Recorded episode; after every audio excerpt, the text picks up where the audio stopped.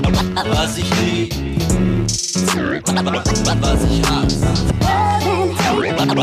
Was ich lieb, was ich hasse. Das ist ein komisches Gefühl irgendwie. Aber es ist ein Neustart.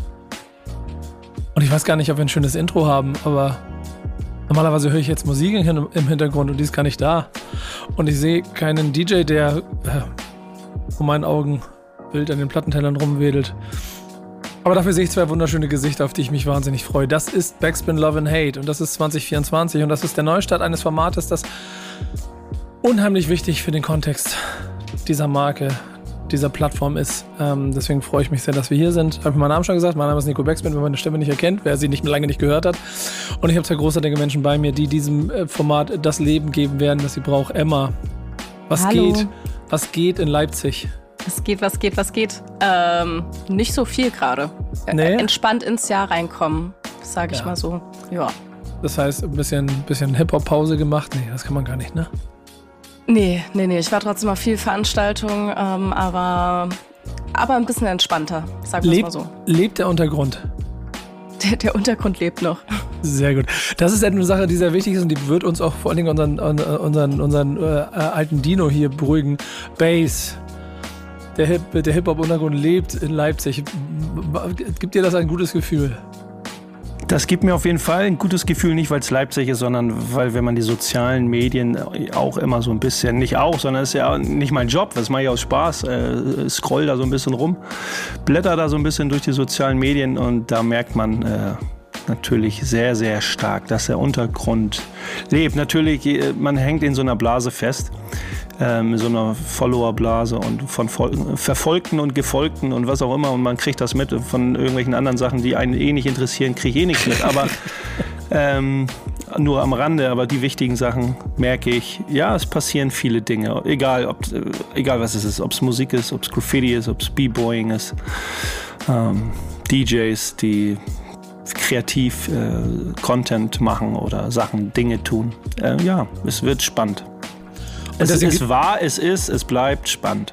Genau, und deswegen gibt es dieses Format und deswegen gab es das Format, deswegen muss es das auch weitergeben und deswegen machen wir auch weiter.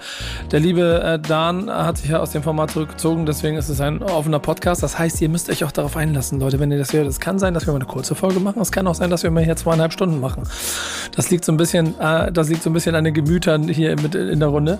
Ähm, was wir aber auf jeden Fall machen werden, äh, sind die Themen, ähm, die quasi aus dem Untergrund hier herangespielt werden und die auch mal so ein bisschen Diskussionen national wie international vielleicht äh, ähm, hervorrufen können.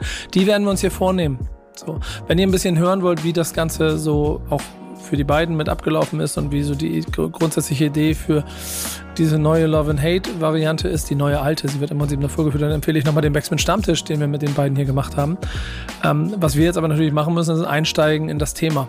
Äh, denn wir haben schon auch einige Sachen, die sich aufgestaut haben. Und das ist auch total wichtig zu sagen. Das betont Basie auch immer. Es geht hier nicht um Tagesaktualität, oder?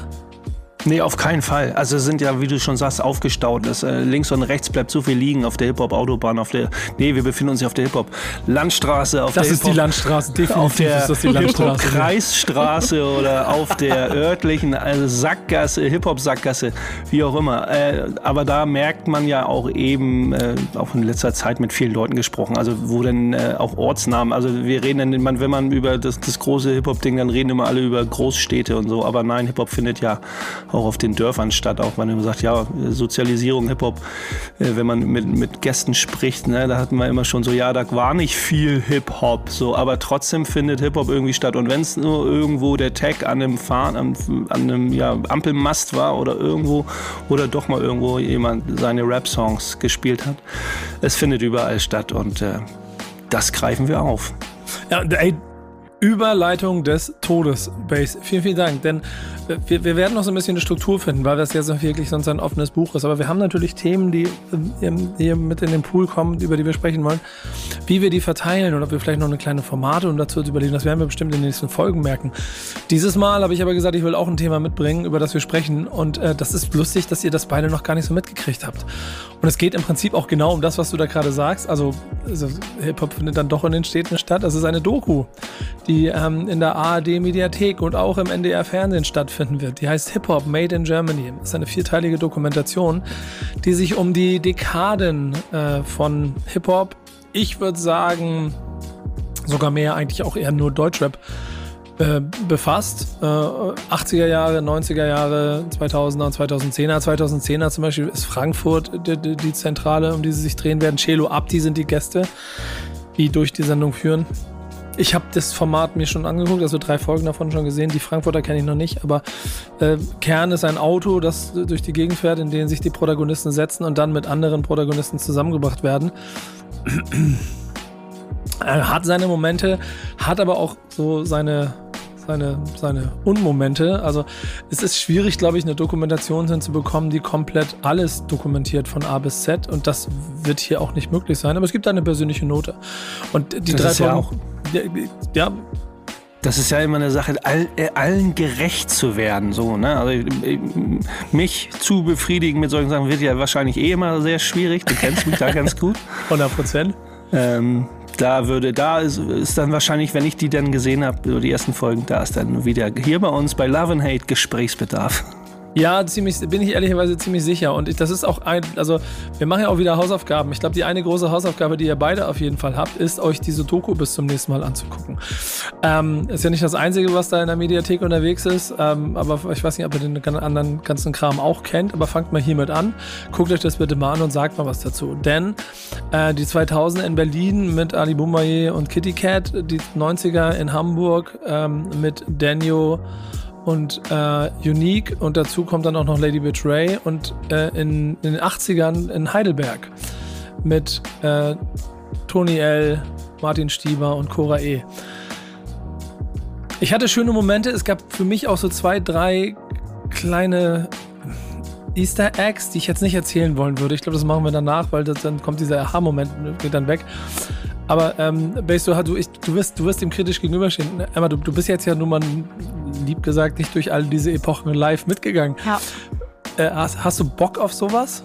Voll, ich liebe ja solche Hip-Hop-Dokus. Ich glaube, ähm, das war auch teilweise ein Grund, weswegen ich mich mit 16, 17 dann so sehr mit dieser Kultur auseinandergesetzt habe, weil ich da eben, was habe ich damals geschaut, wenn der Vorhang fällt. Ich weiß, sie wurde auch relativ viel kritisiert, dass sie halt ähm, nicht so gut ist. Aber für mich als 16-Jährige damals, die keine Ahnung von gar nichts hatte, hat es mir einfach so ein bisschen so einen Vibe gegeben, den ich sehr schön fand und ähm, mir eben Bock gegeben hat, mich mehr damit selber auseinanderzusetzen. Und ich glaube, vor zwei, drei Jahren kam ja die Doku mit Falk Schacht raus, diese We Wear the Crown, hieß sie so, ich glaube ja. Äh, Die fand ich zum Beispiel auch sehr gut und sehr, sehr, sehr spannend. Da waren auch viele Sachen dabei, die ich noch nicht so wusste. Deswegen, ich ähm, bin ein großer Fan von solchen Dokumentationen tatsächlich. Ich bin immer sehr gespannt. Ist halt die Sache, wie, naja, was heißt, wie ernst die Leute. Also ist eine Doku ist eine Doku, da versucht man schon, dass äh, diese Zeit da so einzufangen, wie es auch wirklich war. Wird nicht immer so gut klappen. Man bekommt ja vielleicht auch nicht immer jeden so vor die Kamera, den man sich wünscht oder wie man sich das irgendwie so vorgestellt hat, um, das, um, um diesen Kreis noch runder zu machen, wie er denn vielleicht schon ist. Der Außenstehende für den Massenmarkt oder für den großen Markt, für die Fans, für die klassischen Hip-Hop-Rap-Fans, wie auch immer, da ist das ja auch immer, die, die wissen es dann ja auch vielleicht gar nicht. Also die kriegen das ja gar nicht mit, ob das jetzt alles real ist, also real schon, aber wie nah ist es an, am wirklichen Geschehen dran gewesen oder ist die Doku gemacht? Ähm, der, der, der, der Front und der Hate und alles kommt denn ja von, eher von Leuten wie mir, die irgendwie von Tag eins dabei sind. Auch nicht jede Stadt natürlich, ich kriege das ja auch nicht mit, was alles ist, aber ich kann das schon irgendwie anders fühlen und spüren, weil ich auch deutschlandweit viele Leute kenne. Zu sagen so, boah Leute, das hättet ihr besser machen müssen. Also das wird jetzt irgendwie so der Otto-Normalkonsument gar nicht so erahnen oder vielleicht sagen. Außer er hat in irgendeinem schlauen Buch was gelesen, wo es anders steht. Ja, aber das ich ist hun- das ist 100% das größte Problem, ne? Immer. Ja, ich wollte gerade sagen, ich glaube, man betrachtet es ja auch nochmal aus anderen Augen, wenn man selber quasi mit dabei gewesen ist, als ähm, jetzt ich als äh, 23-Jährige, die das dann irgendwie ähm, auch einfach so ein bisschen glauben muss. Weil ich es ja auch einfach gar nicht besser weiß, als das, was da einem erzählt wird. Klar, außer es steht in, in Büchern, die ich teilweise gelesen habe, anders und so. Ähm, ich habe mich auch äh, andersweitig informiert tatsächlich. Aber ähm, klar hat man da nochmal einen ganz anderen Blick drauf wenn man da dabei gewesen ist. Deswegen, ich finde es sehr, sehr spannend. Ich freue mich jetzt schon auf die nächste Folge, wenn wir darüber reden. Ja, ähm, du kannst das nicht richtig machen. Denn äh, wie wir es schon haben, die, die, viele Veteranen werden immer ein Problem damit haben, wie es dargestellt wird äh, und auch wer befragt wurde. Und da geht schon los, ne? Du kriegst ja gar nicht alle, die du brauchst, in so eine Sendung hinein, um eine hundertprozentige Abdeckung zu schaffen.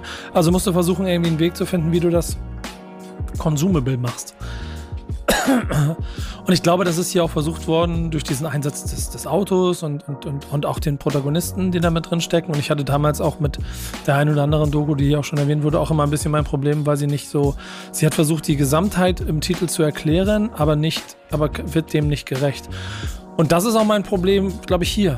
So, also es, es könnte, es könnte zu einem, auf jeden Fall zu einem Konflikt kommen.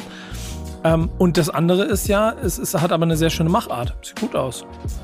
Und da wiederum greifen dann ja Gewerke von Menschen, die Produktionsfirma sind, Entscheider bei der ARD oder NDR wird es Leute gegeben haben, die auch dieses Thema mit gefördert, mit ge geformt und damit aber vielleicht auch mit beeinflusst haben. Und wie viel Hip-Hop sind die? Also wisst ihr, wie, wie sehr sind die Hip-Hop-Szene oder wird es dann zu nerdig? Wie sehr muss jemand aufpassen, dass das auch Gertrud und Heidi kapieren? Oder ist das auch für die gemacht oder nicht?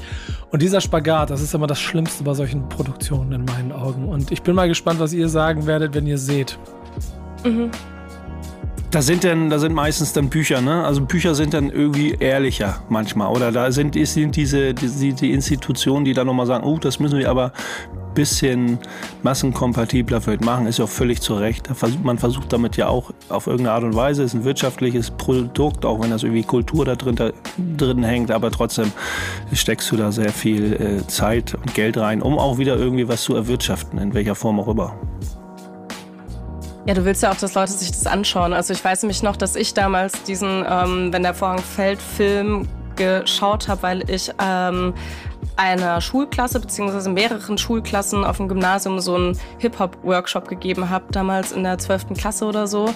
Und da habe ich den nämlich gezeigt. Und ähm, die Leute sind mir nicht eingeschlafen, was glaube ich, wenn ich jetzt irgendwie so einen Tag lang We Wear the Crown durchgebinged hätte mit denen, das hätte halt nicht funktioniert. Und ich glaube, für sowas, also um wirklich so das waren teilweise Elfjährige, um die da irgendwie ranzuholen, sind solche kurze Dokumentationen, die es vielleicht jetzt nicht so hundertprozentig alles ganz genau abbilden, aber es halt einfach irgendwie gut gemacht ist und irgendwie einen Vibe transportieren, sind die tatsächlich ganz gut. Da ist halt immer die Frage, was ist der Anspruch an sowas? Ja, ja. 100 äh, Prozent. Und ich glaube, man darf auch nicht den Fehler machen, dass man von dem Standpunkt, von dem man selber losläuft. Ich meine, ich habe jetzt ein paar Tage in diesem, in diesem Zirkus mitgespielt. Eine Doku zu machen, die meinen Ansprüchen und meinem Wissensstand gerecht wird, ist halt vielleicht auch noch was anderes als das von 15-Jährigen, die gerade einen Einstieg finden. Finde find ich auf jeden Fall absolut plausibel, dass man da versucht, verschiedene Ansätze zu finden. Trotzdem, und das ist das Schöne daran, Based, auch das Ding wird genug Diskussionsstoff geben. Ähm, du bist ja nun auch äh, Teil der älteren Generation, die ja auch schon ähm, noch ein paar Tage länger dabei ist als ich auch selber und hast mit denen auch zu tun. Was glaubst du, wenn dann nicht alle mit aufgenommen werden, wenn dann nicht, wenn dann nicht die richtigen Personen mit dabei sind, ist das was, wo per se schon ein bisschen die Klappe fällt, wenn so eine Doku kommt? Nee, tatsächlich nicht. Aber trotzdem, ähm, ja, es ist ja dann meine, meine Sichtweise, meine Blase, die dann irgendwie zerplatzt. Und äh, ja, das ist dann eher so, äh, was soll der Scheiß? Äh, ist, also dieser Gedankengang äh, ist das eigentlich eher nicht eher so, oh, schade. Also eher so eine softe Variante, so sagen so, hm, ich hätte mir das vielleicht doch anders vorgestellt, weil ich vielleicht doch den einen oder anderen Protagonisten, der dann vielleicht nicht auftaucht, ähm, der dann da äh, eben nicht berücksichtigt wird. So, aber manchmal kennt man ja, wie hat ja schon gesagt, man kennt die Hintergründe nicht. Ein ganz kleines Beispiel: Eine Stadt wird bunt, ohne jetzt da groß tief einzugehen. Das Buch, das Buch und die Ausstellung im Museum, äh, da sind ja auch ein, zwei wichtige Protagonisten, wo man sagt, die sind, äh, das sind schon äh, formende also Leute, die die Hamburger Hip-Hop-Szene geformt haben. Warum finden die mit wenig Erwähnung oder so gut wie keine Erwähnung im Buch statt? So, ich weiß warum, muss ich jetzt nicht drauf eingehen, aber der Außenstehende Szene oder der sich auch mit der Hamburger Szene oder kann jede andere Szene auch sein, jedes andere Buch, jede andere Doku, der sagt sich, Leute, das könnt ihr doch nicht machen. Ihr macht eine Doku oder ein Buch oder eine Ausstellung und warum findet der nicht statt? Die Hintergründe kennen nur die Macher. Äh, und dann sind ja, man will da auch keinen Streit oder irgendwas, man, man bauscht das auch nicht auf, warum jetzt wichtige Leute nicht dabei sind. Das ist Quatsch, das macht man nicht. Ähm, ja, und dann sage ich auch einfach nur, schade, ähm, finde ich traurig, ich hätte meine eigene Meinung zu, aber das Gesamt, erstmal das Gesamtbild stimmt erstmal so, oder? Das ist schon wichtig. Da hat man sich Mühe gegeben, um die Szene abzubilden, Hip-Hop ab, Hip abzubilden, also den Support zurück an die, an, an die Kultur zu geben, ist schon, da bin ich dann ähm, eher freundlich mit ein bisschen, äh, mit ein bisschen äh. Du hast ja auch selber gesagt, das Buch ist manchmal die bessere Variante, um allumfassender zu arbeiten. Selbst das klappt ja nicht immer. Das, das gibt, es gibt da ja auch die andere Beispiele, wo das auch nicht ganz klappt. Aber Bücher sind trotzdem eine schöne Sache, um zu dokumentieren, was innerhalb dieser Szene stattfindet. Aber da ist dir eins ins Auge gekommen, ähm, wo ich wahrscheinlich jetzt gleich wieder loslaufen muss, um es mir irgendwo im Internet zu bestellen, oder? Ja, mach das mal. Äh, das heißt Hip-Hop, die vergessene Generation Westberlins. Und ähm, ja, da geht es vor allem um die Hip-Hop-Szene in 1980er Jahren in eben Westberlin. Und vergessene Generation wahrscheinlich deswegen, weil ja bei den 80ern meistens, ähm, wie wir vorhin schon auch gesagt haben, so Heidelberg ähm, im Vordergrund ist und selten auf die Hip-Hop-Kultur in Westberlin geschaut wird. Deswegen hier ganz interessant, kann man vielleicht auch wieder ein paar neue Sachen mitnehmen. Ähm, sind auch nur 198 Seiten. Also ich finde, das ist eine okay Länge. Ist jetzt kein so Riesen-Oschi. Ähm, ja, ich bin mal gespannt. Also ich hoffe, ich finde es bei uns in der Bibliothek an der Uni. Da findet man tatsächlich auch recht viel ähm, solcher Bücher. Äh, bin ich mal gespannt. Tatsächlich. Das Einzige, was ich mir so ein bisschen gedacht habe bei dem, bei dem Ding, so, ich habe ja immer noch mal einen anderen Blick auf dieses West-Ost-Ding, glaube ich. Und ich finde es ein bisschen schade, dass ich hier nur auf West-Berlin ähm, beschränkt wurde, weil ich das Gefühl habe, dass gerade der Osten halt noch weniger repräsentiert ist. Ich weiß aber allerdings gerade nicht, wie genau das mit Ostberlin ist. Aber ich glaube, da ist das in den 80er Jahren ist auch nicht besonders viel dokumentiert, meines Wissens nach. Da muss man, äh, muss man so ein bisschen darauf auch eingehen, auf das Thema, dass, äh, wenn das heißt, die vergessene Generation Westberlins ist, hat ja auch damit zu tun, dass Mitte der 80er, die, die, so die ersten, also die DJIs haben schon Anfang der 80er, Mitte der 80er viele Partys gemacht, die sehr Hip-Hop-affin waren, Rap-affin und so. Und daraus entstanden dann ja auch eigene, äh, in Deutschland, ähm, Hip-Hop-Jams.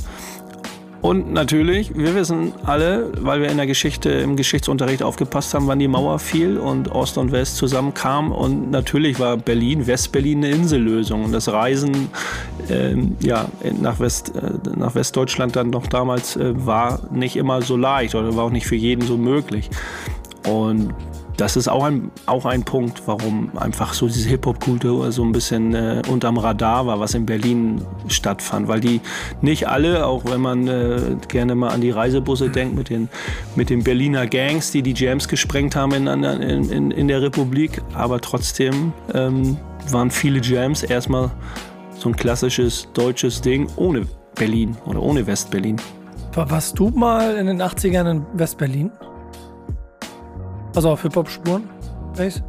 Ähm, kurz vor der Maueröffnung. Also ich bin da eingefahren, ja, nicht so, dass ich mich mit Leuten, also ich habe mich äh, dadurch, wir waren bei einer, wir sollten bei einem Interview, wir waren bei einem Interview bei einem Westberliner äh, Fernsehsender und haben da live noch ein bisschen äh, eine Leinwand gesprüht und so und hatten aber ein bisschen Zeit und ähm, haben, hatten einen Kontakt, also wir hatten unsere Crew damals, äh, wir hatten einen Kontakt nach Berlin, der hat uns äh, so ein paar Spots an der Berliner, also die Westberliner Mauer, also auf der Seite von Westberlin die Mauer so ein bisschen gezeigt, Graffitis gezeigt, weil wir das, das also interessiert, haben wir ein bisschen uns connected, ein bisschen ausgetauscht, hast leider nicht so viel Zeit, aber auch immer mit einem mit äh, blöden Nachgeschmack, so, ne, man sagt so, hm, hier, da könnt ihr sprühen, haben wir da gesprüht, Westberliner Mauer, zack, kommen dann auch Leute, sagen so, was macht ihr hier, wer hat euch das erlaubt?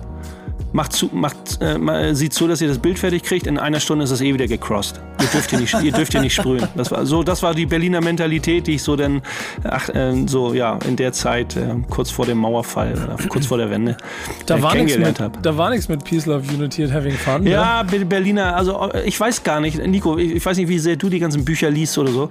Tatsächlich bin ich mir gerade nicht sicher. Ich will da jetzt nicht groß drauf eingehen, aber diese Gangstrukturen, die in Berlin sehr groß waren einhergehen mit Hip-Hop.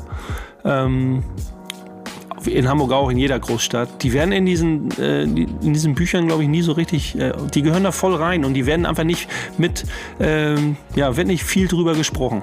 Äh, das es ist so, obwohl es reingehört. Es gehört einfach rein. Ja, vielleicht auch eine romantisierte Trennung voneinander, was aber gesellschaftlich manchmal gar nicht möglich ist. Deswegen ist ja das, das, dieses Projekt ja auch schon ganz spannend, wenn man bei 2020 Protagonistinnen, AkteurInnen dieser Zeit, äh, alle bestimmten Alters, die mal darüber erzählen können, was in der Zeit so los gewesen ist. Ähm, und insofern ja schon ein schönes Zeitdokument, denn da sind wir wieder bei dem, was wir mit der, mit der Hip-Hop-Dokumentation hatten. Ähm, du kannst gar nicht alles auf einmal abdecken und du kannst auch nicht das eine Buch über Hip-Hop im Ganzen schreiben. Du kannst es versuchen, aber selbst dann fehlen Dinge. Du kannst es für Rap versuchen. Und deswegen ist es, glaube ich, gut zu, zu wissen, dass es ähm, im Zweifel Autorinnen und Autorinnen gibt, die Bock darauf haben, sich diesen Themen anzusetzen. Und, und ich glaube, das war, wurde hier gemacht. Äh, Emma, ich gehe davon aus, dass du es durchliest und dann irgendwann mal referieren kannst, ne? Äh, schauen wir mal. Ich, ich hoffe ja. Ja. Äh, Stichwort vergessene Generation. Ähm, da, also gehen wir mal in die USA und gehen wir mal zu 50 Jahre Hip-Hop. Ähm, da wurde ja groß gefeiert, an allen Größenordnungen, an allen Variationen. Groß, klein, Blockparty, dies, das, Ananas. Und begonnen hat das Ganze eigentlich so alles so ein kleines bisschen mit den Grammys, wo es ein riesengroßes Hip-Hop-Feature gab, was auch einmal viral um die ganze Welt gegangen ist, weil es ein sehr beeindruckendes Rap-Feature in den Grammys mit ganz vielen Protagonisten waren. Da haben aber ein paar Gesichter gefehlt und vor allem eins. Warum? Ja, ein Gesicht war, wie es in vielen Berichten steht, ein, ein wichtiges Gesicht der Hip-Hop-Kultur, der weltweiten Hip-Hop-Kultur. Äh, war auffällig abwesend, wie das schon äh, wie steht. Ähm, und das ist Chaos One. Er wurde persönlich äh, eingeladen von den Machern äh, dieses äh, Hip-Hop, äh, dieser Hip-Hop-Show während der Grammys.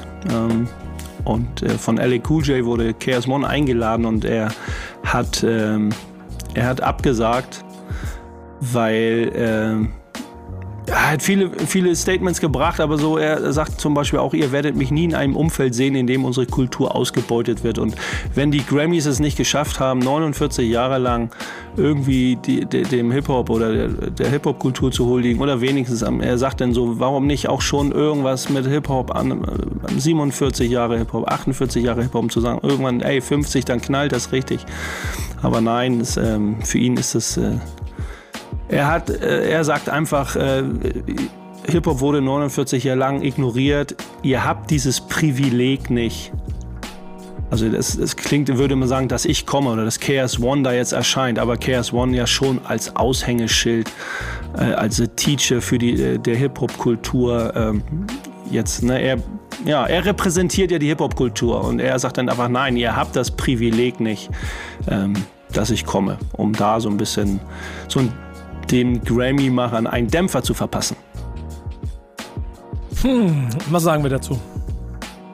Ich also ich muss sagen, okay. Und du? Ich, keine Ahnung, ich muss sagen, ich, ich kann es natürlich verstehen irgendwo, aber mir gibt es dann auch immer so ein bisschen den Vibe von so einem eingeschnappten Kind und ich weiß halt nicht, ob es das dann für die Zukunft besser macht. Also ja, aber das ob ist, dann ja. so ein Verhalten dazu beiträgt, dass ähm, dann die nächsten Jahre Hip-Hop mehr repräsentiert wird, glaube ich halt eben nicht. Deswegen, klar kann ich es verstehen, dass man sagt, so ja, okay, ey, ich, ihr habt mich die ganze Zeit nicht eingeladen, warum sollte ich jetzt kommen? Ich verstehe es schon ein bisschen, aber wie gesagt, ich, ich finde, man sollte auch so ein bisschen drüber stehen über sowas. Naja, aber er hat ja ganz klar gesagt, und da, er ist kein kleines Kind oder er, er verhält sich nicht wie ein kleines Kind, weil er sagt für sich, da er sich selber als Hip-Hop-Extremist betrachtet, er, er, er ist durch und durch Hip-Hop, Hip-Hop-Kultur, er verkörpert, also er verkörpert, wenn, wenn man, wenn man, äh, ja, wenn man die Hip-Hop-Kultur verkörpert, ist er ein gutes Beispiel. Und wenn, er wurde, er wurde jetzt als Person eingeladen, aber letzten Endes sagt er, Leute, wenn ihr mich einladet, ladet ihr die Hip-Hop-Kultur. Das klingt dann so ein bisschen abgehoben, aber er, aber er, er schützt, er möchte damit ja nur die Hip-Hop-Kultur auf, auf seine Art schützen. Sagt, Leute, ihr habt wenn ihr mich einladet, ist es die Hip-Hop-Kultur, die ihr in euer Haus bringen wollt. Und dieses Privileg habt ihr einfach nicht. Und da bin ich voll bei ihm. Aber vielleicht auch, weil ich die Hip-Hop-Kultur auch schon so äh, auf Deutsch, in Deutschland so lange dabei bin und mit so vielen Leuten gesprochen und so viel kennengelernt habe. Ich stecke dazu eine Million Prozent in, sein, in, in seiner Message, die er damit bringt, drinne. Also ich kann das total nachvollziehen. Also ich sehe das nicht irgendwie als persönlich beleidigt oder so, weil er, er vertritt, er, er möchte irgendwie Millionen von Hip-Hop-Fans damit vertreten, die es, sich vielleicht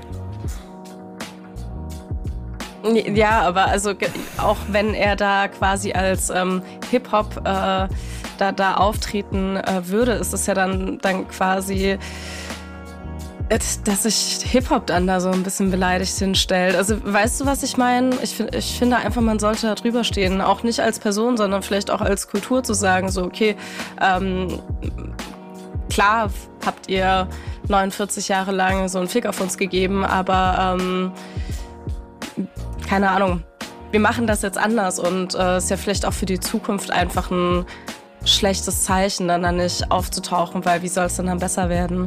Naja, aber das ganz, also bin ich, ich bin bei ihm auf diese radikale Meinung, bin ich voll bei ihm. Ich fick auf den Mainstream, ich fick auf, ich fick auf die Grammys. Was sollen, was wollen die ganzen Spinner in ihren, in ihren Pinguin-Kostümen da? Was haben die mit Hip-Hop-Kultur zu tun? Sollen sich verpissen. So. Also, weiß ich nicht, da bin ich bei ihm. Dann lieber irgendwo eine kleine Blockparty feiern mit den Leuten, die da sowieso aufgetreten sind. Dann, das wäre geiler als äh, vor irgendeinem Publikum, die zwei Tage später von Hip-Hop irgendwie äh, ihren Arsch zeigen. Ja, aber ist es nicht auch für, für andere Leute? Also ich meine, die Grammys werden ja trotzdem auch von vielen verfolgt, auch von vielen jungen Leuten. Wäre es nicht auch schön, ähm, gerade für das jüngere Publikum, so auch Hip-Hop näher zu bringen, als sich da so querzustellen? Weil das hilft dann im Endeffekt dann niemandem. Ja, also ist ja, eine, ist, ja, ist ja eine Sichtweise irgendwie so, ne? Aber das ist dann ja schon fast so ein Chuck D-Ding, so Fight the Power irgendwie. Wie gesagt, ich kann mit, ich kann, ich kann da mit den, äh, mit den ganzen Sesselfurzern da, wo die Tickets mehrere hundert oder tausende von Dollar kosten, wenn du da rein willst irgendwie. Ähm, das hat mit Hip-Hop in meinen Augen erstmal nichts zu tun. So. Also warum soll man dem gerecht werden? Warum soll die, der Hip-Hop-Kultur jemand gerecht werden, um, um um dann dem Mainstream gerecht zu sein. Nein, Hip-Hop-Kultur ist die Hip-Hop-Kultur, auch wenn man sagt, ja, die verändert sich stetig oder so, aber der Kern ist immer der gleiche. Und ähm, wie gesagt, da bin ich, da bin ich bei Chaos One. Das, äh, so, das, äh, es gibt ja auch ein, zwei Kommentare, die ganz interessant sind von Nicky D und, und Pete Rock zum Beispiel. Nicky D hat ihm da auch voll äh, Beistand geleistet, wo sie sagt, hört auf mit Hip-Hop zu spielen. Es ist immerhin eine Kultur und kein Rapper. Also das, das ist zu sehr immer diesen Fokus natürlich auf dieses äh, Mainstream-Phänomen Rap und das natürlich auch das äh, die Sparte ist, das Genre in Hip-Hop ist, was am meisten ähm, Ertrag bringt und so. Aber dann auch so, ja, Leute, ihr, das ist ist, ist nett gemeint, aber ist irgendwie dann doch, irgendwie klingt das oder hört, sieht das zu sehr nach Ausbeutung an. So entweder wird die Hip-Hop-Kultur voll und ganz irgendwie dargestellt und wird ordentlich gemacht oder lasst es sein. Ja, die Frage ist ja die, warum waren denn trotzdem so viele da von Protagonisten, die ja zweifelsohne auch Teil der Hip-Hop-Kultur waren? Ja, weil und, die die Meinung von Emma teilen. Ja, genau. Und Richtig. Und ähm, da ist es, also es, es, macht Spaß, euch beiden dabei zuzuhören und mich ein bisschen zurückzulehnen und äh, ähm, zu beobachten, was passiert, weil ich den Emmas Blickwinkel darauf auf jeden Fall mag, denn äh, es, es, klingt so ein bisschen wie Glas halb voll und ein bisschen wie, ähm, ja, lass doch mal ne, bisschen, bisschen die Chance nutzen und es ist doch schön, dass wir das hier dann hier machen können und sowas alles. Das, damit beschränkt ja niemand äh, das, was vorher gewesen ist. Und trotzdem verdiene, verstehe ich auch diese Verbittertheit oder, und das ist es doch schon so ein kleines bisschen von Chaos One, also oder diese Schutzmauer, die er aufstellt vor dem, was da passiert. Nur frage ich mich, wenn man Each One Teach One quasi sich auch als Thema nimmt, dann ist doch genau das der Moment, wo der Teacher sich hinstellen kann und sagt, okay, ihr habt 49 Jahre lang mir nicht die Tür hier aufgemacht, jetzt macht ihr sie auf, jetzt teach ich. Dann war es aber für ihn die, ich glaube, dass so eine durchstrukturierten, durchstrukturierten Veranstaltung ist für solche Personen oder so, um da sowas zu machen. Da müsste das ja, da müsste er dann eine halbe Stunde bekommen und sein, sein Temple of Hip Hop vortragen. Vortrag zu halten. Ja, Vortrag genau. zu halten. Dann würde er wahrscheinlich sagen, okay, keine Ahnung. Ich glaube, ich selbst das würde er nicht machen, weil er dann äh, seine Meinung und ich sehe das jetzt nicht als verbittert oder so, aber wie auch immer. Ich, äh, ähm, Ja, es ist, es ist auf die jeden Fall. Argumente, ich finde die. Argumente, die, er- die, Argumente, die er bringt, alle sehr, sehr.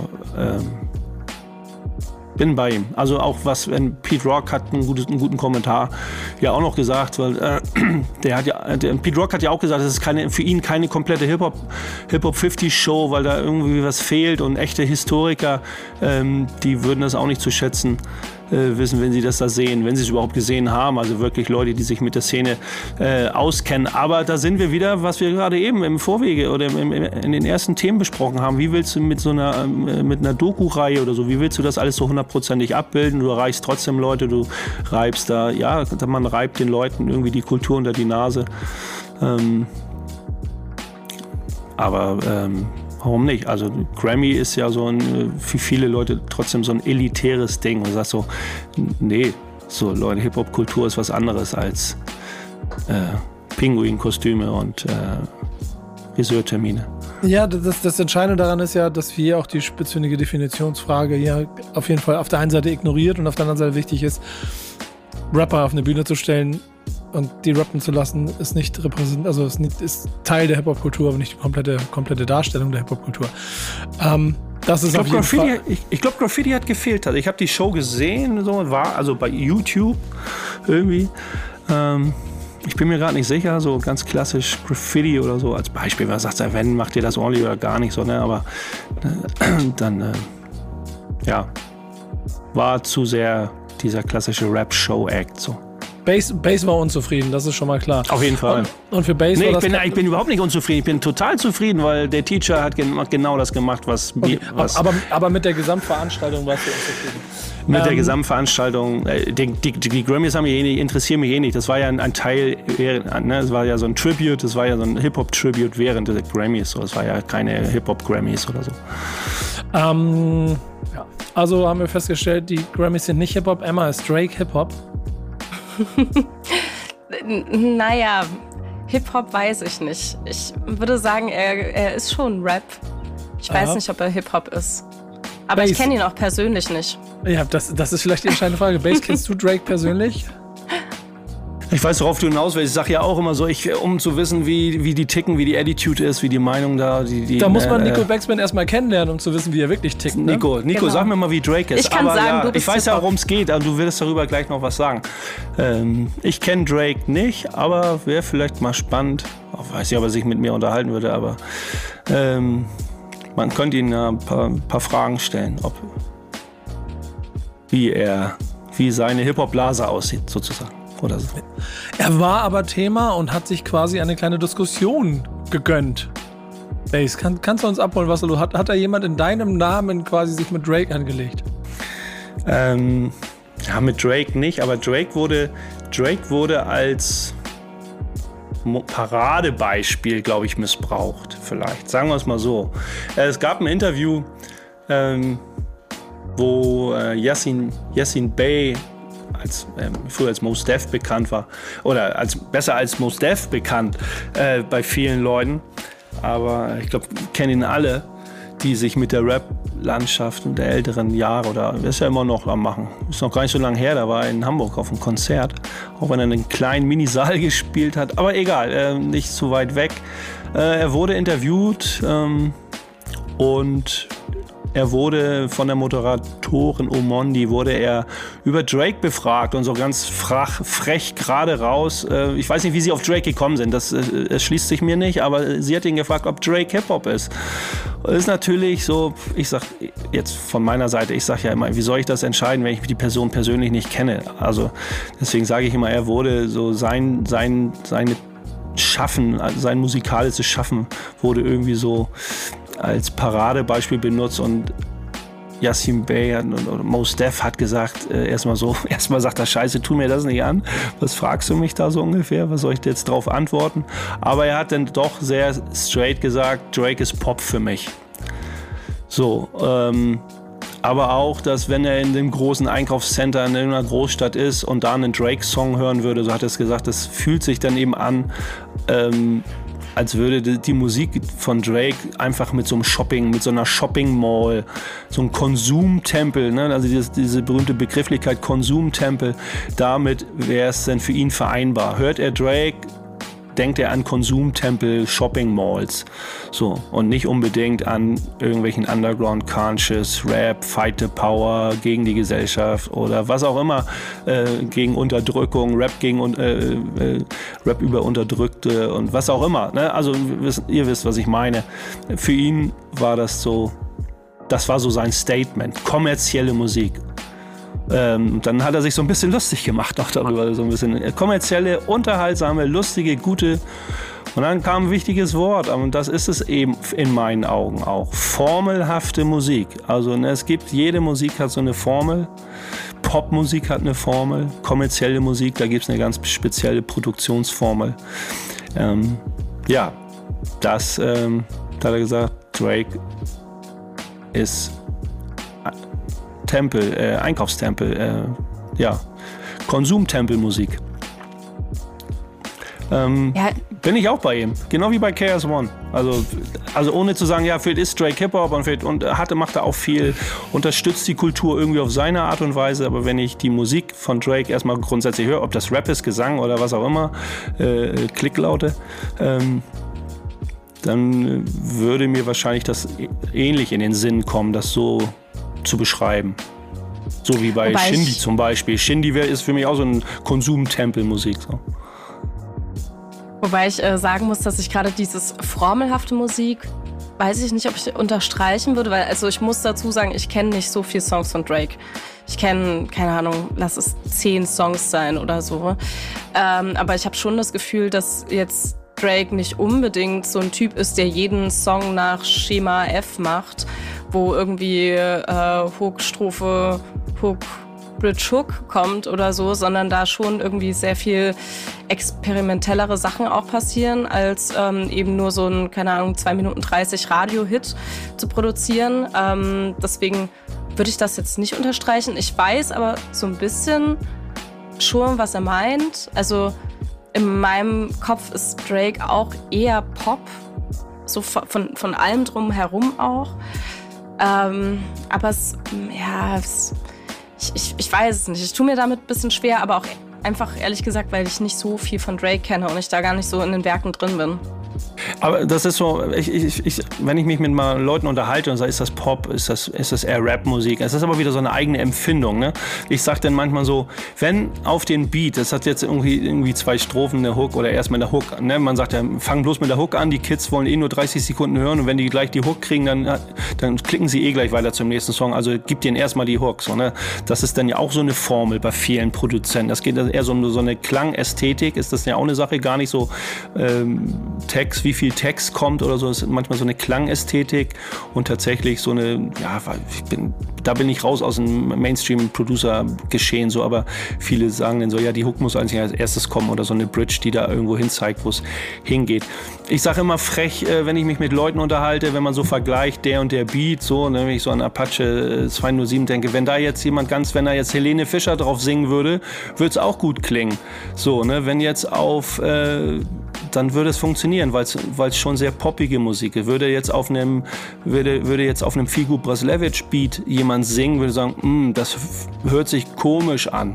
So, ähm, so mache ich das manchmal, für, so verorte ich das manchmal für mich und ähm, so verortet das irgendwie, denke ich mal, auch mal Most Def für sich so ein bisschen, dass, äh, wie er sagt, so, hm, so wie die Mu Musik allgemein so, so auf ihn wirkt. Gar nicht, wie es wirklich technisch gemacht ist. Eigentlich einfach auf ihn wirkt und dann die, ähm, ähm, ja, das so gesagt hat, wie er gesagt hat, dass das für ihn ein eher Konsumtempel, kommerzielle, unterhaltsame, einfach gestrickte Musik ist. Aber ich, ich höre das, im, ob im Englischen, im Amerikanischen oder im Deutschen, ich kann das viel nachvollziehen. Da gibt es genug Beispiele, wo ich genauso reagieren würde.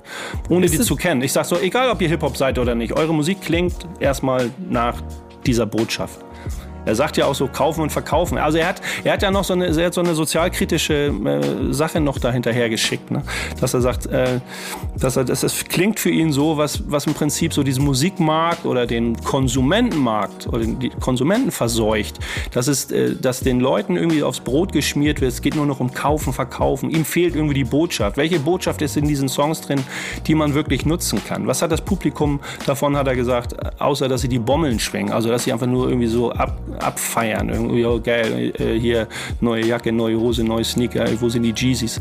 Ähm, aber ja, die Leute wollen inzwischen auch mehr abgeholt werden, ist richtig. Deswegen funktioniert das auch. Also Conscious Rap wird ja niemals so funktionieren, weil es gibt genug böse äh, es gibt genug äh, Nachrichten, die kein Mensch eigentlich hören will und die wollen dann einfach nur noch bespaßt werden und das fu- funktioniert mit Musik ja gut und das nutzt der Mainstream, das nutzt die Industrie, um die Leute da bei Laune zu halten. Und das nutzt auch ein Drake, 100 Pro. Also der, musikalisch der Producer. Sonst hätte Nico, er nicht, wie viel, wie viel hat er? 200 Milliarden Follower? Keine Ahnung. So. Du sahst hab- so aus, als hättest du was sagen wollen. Ja, ich, ich wollte die ganze Zeit was sagen. Ich warte, bis, äh, bis, bis Base fertig ist, bis, bis, der, bis quasi all, alles gedroppt ist, weil ich, ich habe ich hab so einen Gedanken dabei und das ist ja auch ein bisschen das, womit Drake dann, Drake, dann Drake, Drake, Drake dann gekontert hat. Ähm, mit dem leichten Hinweis darauf, dass alle irgendwie musikalisch sich immer weiter entwickeln, also oder immer eher einer Kommerzialisierung annähern und das Schritt für Schritt passiert. Ähm, ich, ich sehe das ja auch, also ich glaube, da ist auch in, diesem Dialog oder in dem Interview und, und was Nathan Bader macht, ist ja, geht es ja auch gar nicht darum, per se Drake als das Böse darzustellen, sondern als, als sinnbildlich für eine Entwicklung zu einer Kommerzialisierung, mit der er nicht mehr ganz eins ist. Ähm, aber auch Dre, äh, auch Mos Def hat in seiner Karriere irgendwann einen offen, und das ist dann der, der kleine Konter von Drake dabei, auch irgendeinen Schritt zu, zu größerer Kommerzialisierung, zu, zu ähm, Musik, äh, Musik gemacht, die ein bisschen massentauglicher ist, Schritt für Schritt und nicht falsch verstehen. Aber es ist ja das, was automatisch passiert ist. Das haben wir in Deutschland auch, als sie Beginner Liebeslied rausgebracht haben, wurden halt einfach Chartdimensionen gebrochen und da wurde einfach was anderes gemacht. Trotzdem wird niemand den Jungs auch nur einen Funken äh, Hip-Hop-Zugehörigkeit absprechen und wer es wollen würde, kriegt einen auf die zwölf. Ähm, ich, kann, ich weiß noch nicht, ob ich mich für Drake so weit aus dem Fenster legen kann und würde. Ähm, aber wenn man das mal ein bisschen neu, neu, neutral betrachtet, einen Schritt rausgeht, dann ist es doch eigentlich nur eine konsequente Weiterentwicklung aus. Irgendwo haben Rap-Artists in den USA angefangen, Musik zu machen und irgendwann haben sie gemerkt, wenn wir die so und so machen, dann wird sie noch von noch mehr Leuten gehört und es ist hundertprozentig wir oder authentisch. Aber wir lassen Einflüsse darauf wirken und machen es so ein kleines bisschen breitenwirksamer. Und ich Naja, glaube, wir, wir, lass mich kurz den Satz zu Ende bringen, Herr, Herr, Herr Professor, Professor Baseman. Ähm, und ich glaube, wir sind gerade so an, an, an dem Punkt, und das, das schon spricht ja, wir sind ja auch in dem Ding, ähm, der, der, der, das, dass, es, also, dass es zu viel ist und dass es irgendwie an irgendeinem Punkt wahrscheinlich wieder umkippt. Weil mehr Kommerzialisierung durch Musik als jetzt ist wahrscheinlich kaum noch möglich. Und da ist Drake dann wahrscheinlich das Sinnbild dafür, dass du, also du kannst nicht massenkompatibler und reichweitenstärker Musik machen als wahrscheinlich Drake oder dann, also mit, mit Hip-Hop-Wurzeln so ein bisschen noch in der Hand. Äh, oder dann vielleicht Taylor Swift, dann müsste noch eine Sch- Schippe weiter drauf. Aber der, der, die Entfernung da ist nicht mehr so groß, wie sie zwischen Wu-Tang Clan und, und Taylor Swift gewesen ist. Trotzdem bin ich nicht so sicher, ob es nicht vielleicht eine Linie ist, die nach 30 Jahren irgendwann halt heute so klingt, wie sie klingt und die da angefangen hat. Ja, du hast, du hast, äh, ich habe, äh, das kommt noch mal, weiß ich nicht wann, irgendwann äh, nächste, übernächste Aufnahme, kommt noch äh, so ein kleines Video, will da nicht spoilern, von jemandem, wo er ganz, äh, für mich ganz coole Sachen sagt ähm, und du hast das Wort Konsequenz benutzt, so und Konsequenz, so sagt, wenn man Sachen aufbricht und äh, man, es wird vieles wird verändert oder so. Konsequenz sind, geht immer in beide Richtungen, so wie Kritik auch in beide Richtungen geht. Ähm, ähm, ja, bin, bin gespannt, wenn das Thema demnächst auf den Tisch kommt. Äh, das, da geht es nämlich auch um Konsequenz, mehr oder weniger Sachen so, so zu machen, wie man sie macht. Das ist das Ähm. Schlimmste, wenn du hier los spoilerst und, und eine Minute Ja, darüber redest und uns dann nicht erzählst, was los ist. Ja, nee, da, ich brauch, nur- würde jetzt nur einen Namen sagen. Vielleicht habt ihr es alle gehört. Nein, Es, es ist spannend, äh, sehr philosophisch, aber ich lass uns nicht weiter darüber reden. Aber es hat mich jetzt gerade getriggert zu sagen, scheiße, das Thema kommt beim nächsten Mal. Aber weißt, weißt du, was daran schön ist? Du hast so ein Feuer in dir, Base, und das scheinst du auch immer zu behalten. Und die erste Folge von äh, Love and Hate 2.0 ohne DJ für Finger dann äh, zeigt, dass wir hier auf jeden Fall weiterhin auf dem richtigen Weg sind. Ähm, also Emma, du musst nicht Sorge zu haben, dass er irgendwann zu alt wird für die Scheiße hier. Nö, äh, das glaube ich nicht. Und ähm, tatsächlich hat Base da auch ein sehr schön äh, Insta-Zitat rausgesucht, was ich mir dachte, werfe ich euch jetzt mal um die Ohren, weil ähm, es ja immer so ein bisschen die Verteilung ist, dass ich hier mit den alten Männern am Tisch sitze, am virtuellen dem, Tisch. Dem halb, äh, Einspruch, ja, dem halbalten und dem richtig alten. Ihr, ihr, seid beide so weit weg von mir, das, ähm, Ach, das macht alles Gott. keinen Unterschied mehr.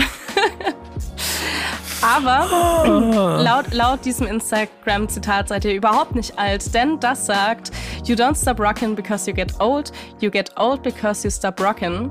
Das heißt, ähm, ja, solange du weiterhin rockst, bist du nicht alt. Und ich würde sagen, ihr beide rockt auf jeden Fall. Oder?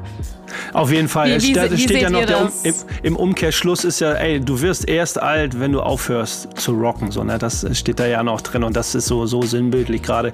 Auch weil ähm, ähm, ja, ich höre auf jeden Fall nicht auf. Also Hip-Hop äh, durchströmt mich. Ne? Also ich bin jetzt nicht das Frühstückstoast äh, von Falk Schacht, das zu ihm jeden Tag spricht und sagt, du bist Hip-Hop 24 Stunden. Aber so ähnlich fühle ich mich auch. Also egal, was ich mache. Also jetzt nicht so, dass ich äh, in, in jedem, was ich, alles, was ich angucke und sehe und mache und tue, irgendwie Hip-Hop versuche zu sehen. Aber trotzdem ist das, äh, ja, ne? Die, die Star Wars-Fans würden jetzt von die Macht, die durch einströmt, äh, sprechen. Nein, aber so ist das schon irgendwie. Also es hat mich, äh, habe ich aufgesaugt. Ne, eigentlich hat Hip-Hop mich aufgesaugt und nicht wieder ausgespuckt bisher. Und ähm, ich schwimme da in diesem Kosmos. Und warum?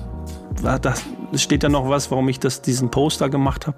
Ähm, warum soll man damit aufhören? Also wenn man irgendwie Bock auf etwas hat, ob man nun 30 ist, 40, 20, 15, 60, 70. Also ich, ich so, ich kenne ja Leute, die äh, mit der Hip-Hop-Kultur verbunden sind. Natürlich ist man es nicht, nicht mehr so intensiv, vieles so, aber ähm, muss auch jeder für sich selber wissen so.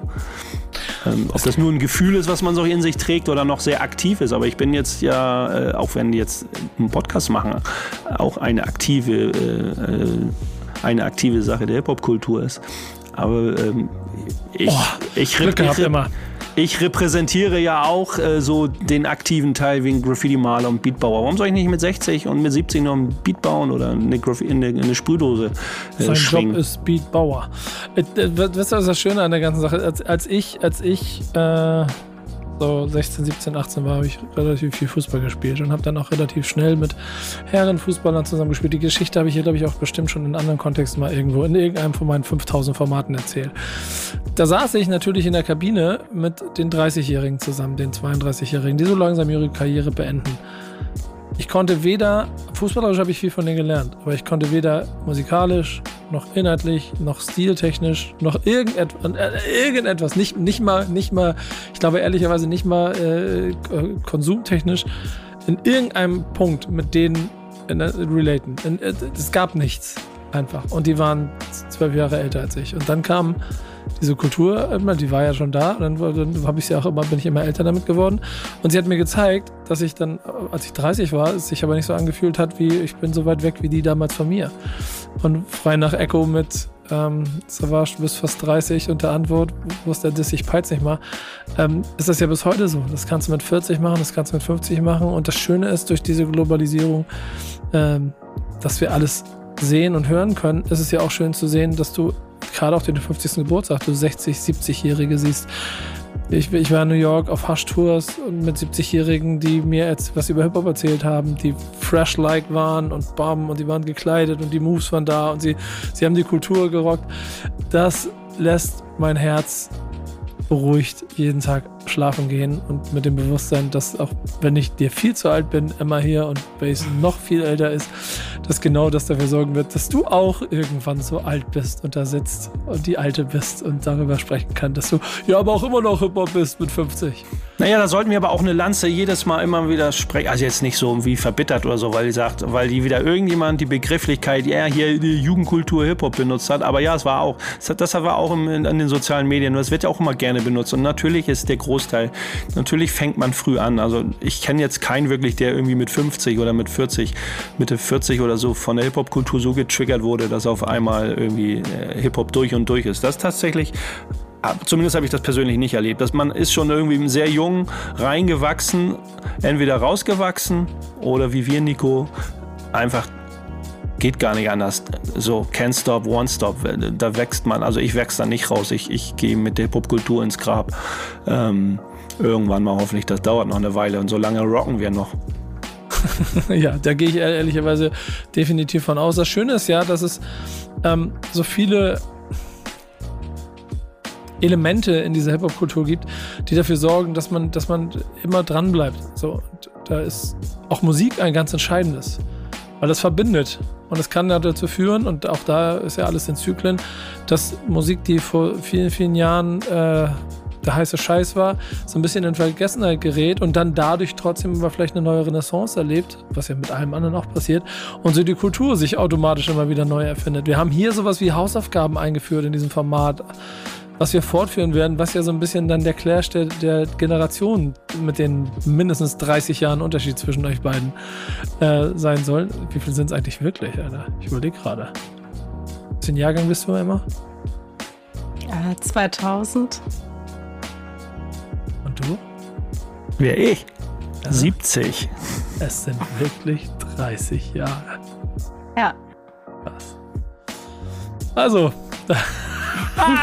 das ist die beste Erkenntnis des Tages, gerade die wir noch so viel. Und dazwischen, also stell dir mal, also 30 Jahre, ne? Also überleg mal, wie viel, wie viel Hip-Hop-Generationen quasi noch in 30 Jahren auch drinstecken. Ja. Und ein paar davon haben Mucke gemacht. Und äh, wir werden es weiterhin so machen. Ähm, also wir haben ja immer hin und her gespielt. Ihr beide gebt euch gegenseitig eine Hausaufgabe auf. Das habt ihr auch aus der Stammtischfolge für diese Love and Hate Folge gemacht. Emma, was war deine Hausaufgabe? Ähm, meine Hausaufgabe war von LSD der Song Competent.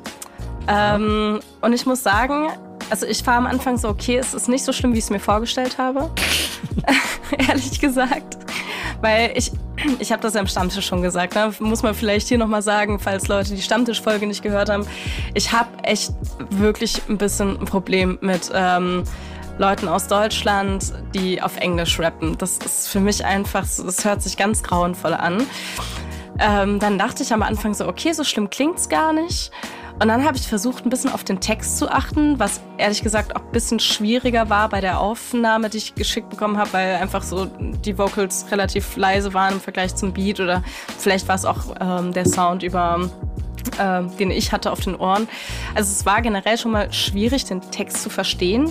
Und die paar Sachen, die ich dann verstanden habe, waren so ein bisschen so, ich weiß nicht ganz so wirklich, was der mir jetzt sagen möchte. Beziehungsweise manche, manche Lines waren, glaube ich, einfach kompletter Nonsens. Das war, glaube ich, einfach nur, weil es cool klang.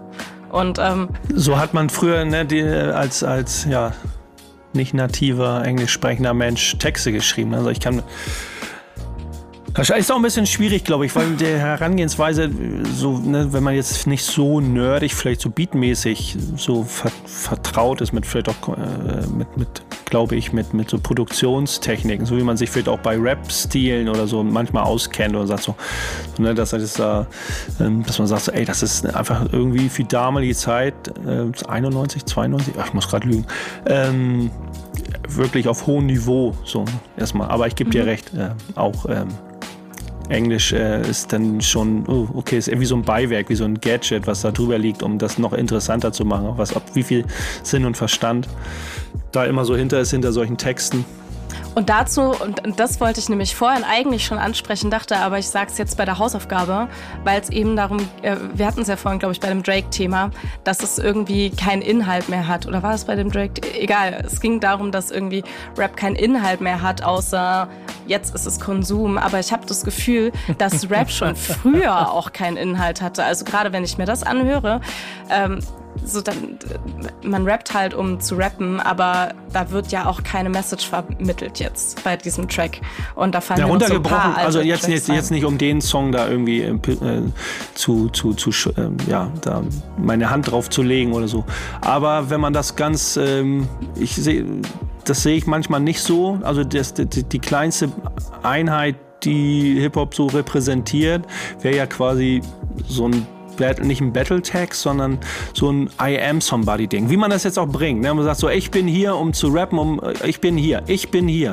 So, ich bin jemand. Das ist ja das, das, das kleinste, der kleinste Nenner dann zu sagen. Und dann denken ja aber auch viele, ja, der ra- rappt die ganze Zeit über sich, wie geil er ist. Nicht unbedingt, wie geil es ist, Goldketten zu tragen oder irgendwie die neuesten Klamotten zu tragen. Ey, ich bin hier. Das ist ja das Graffiti-Ding auch. Irgendwie, ich tag die ganze Stadt voll, um euch kleinen Arschlöchern da draußen zu zeigen, die mit Hip-Hop nichts zu tun haben. Hier ist jemand, der jemand ist. Ihr kennt mich Ja, nicht, aber ihr voll. kennt.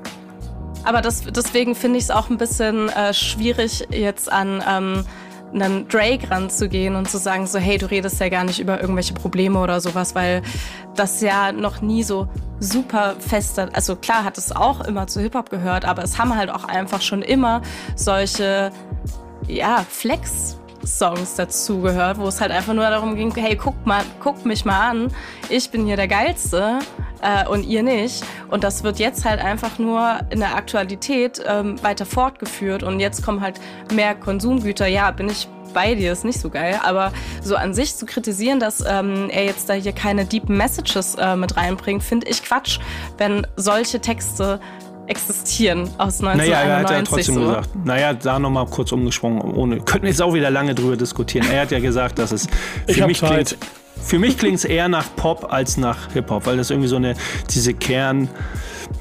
Ja, die, Ja, diese, ja, ja, das- ne? mir Vielleicht können ja wir wieder über den, Hip- da können wir über den Hip-Hop-Baum wieder reden, Nico und Emma, aber egal. Nein, Ähm, nein, vom, vom aber ja, ich Sound das her ist das klar was anderes. Das ist mir schon bewusst, aber ich Wir wollte reden nur noch von mal drauf eingehen. Genau, gerade eben Inhalten. ging's, mir ging es nur um diese inhaltliche ähm, Sparte, wo ich halt da so war. Ähm, ich muss sagen, vom Sound her fand ich's erst ganz cool und dann ist er mir ein bisschen zu wirr geworden. Also es ist sehr, sehr, sehr viel passiert auf diesem, in diesem Beat, wo ich so ein bisschen war so, oh, oh okay, oh, und hier kommt auch noch was rein und, und ah, Hilfe.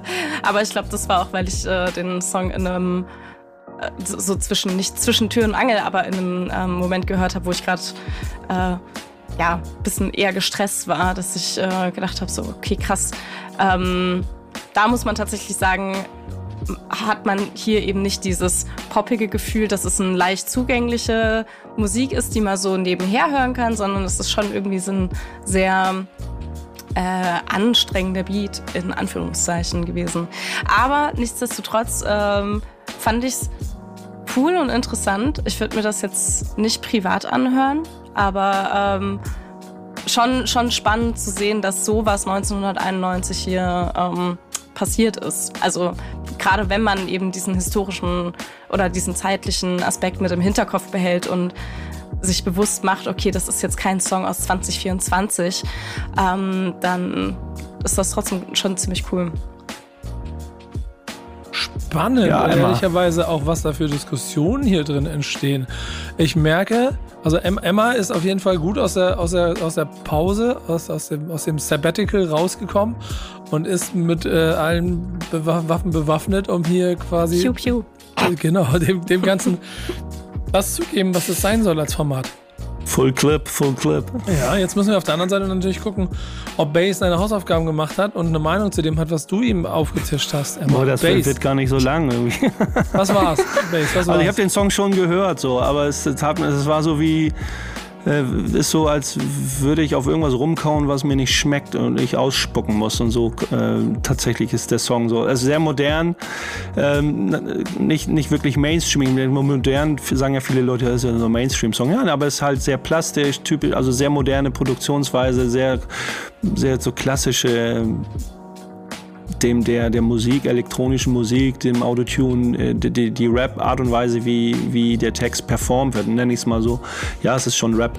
Ähm, ging mir nicht rein, ganz schwierig. Also da, da sind dann wirklich meine 53-jährigen Scheuklappen, die ganz, ganz schnell pum zu äh, sagen so, oh, Gloomy Boys, der Song keiner. Ähm, auch der meistgeklickte Song, glaube ich, bei, ins, äh, bei, bei Spotify. Also schon den ihr Go-To-Guy, wenn es um, um ihr Aushängeschild an Musik oder das, was sie Die, die, die haben Fans ja auch nur fünf Songs. Also so, ne? Also, also schon der Song, der, der am meisten äh, anklang bei den äh, potenziellen Hörern oder vielleicht ist auch in irgendeiner Playlist gelandet. Also das klingt jetzt eher, klingt jetzt eher äh, herablassend, aber nein, ist, ja- sei jedem gegönnt.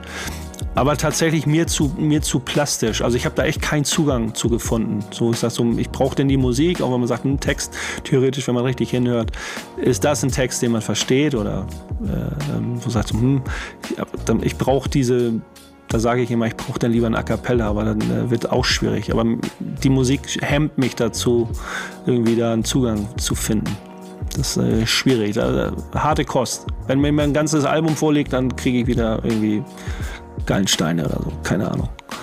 Ja, es ist, es ist, es dann ist kommen die einfach. kleinen Steine zurück. Ja, genau, es ist herrlich, herrlich, dich dabei immer zu beobachten.